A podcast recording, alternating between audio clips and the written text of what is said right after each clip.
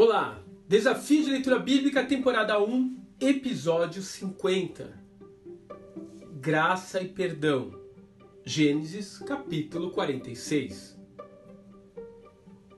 José, de carruagem pronta, partiu para Gozen para encontrar-se com seu pai Israel.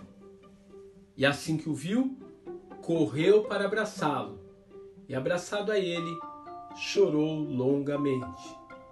Gênesis 46, verso 29.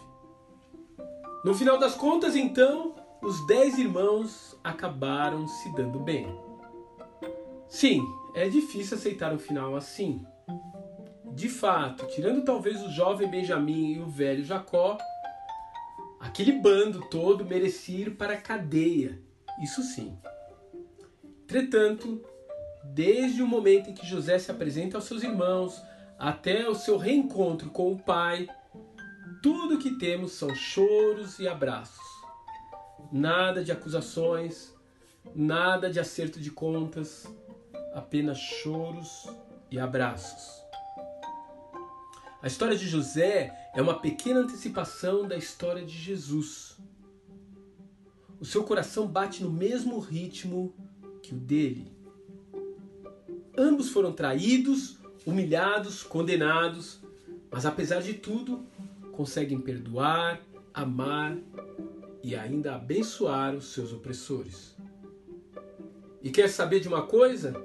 Nós não somos muito diferentes dos irmãos de José, no sentido de que também merecíamos ser condenados. O Senhor poderia nos considerar culpados por tudo que já fizemos nessa vida e não teríamos o que argumentar.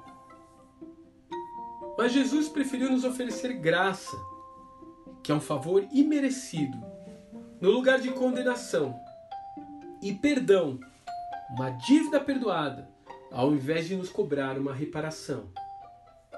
Mesmo que para isso ele precisasse entregar a sua própria vida.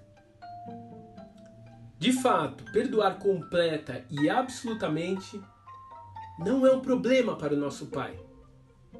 E em vista de tudo que ele fez por nós, por uma questão de coerência, isso também não deveria ser um problema para os seus filhos, para nós que cremos nele.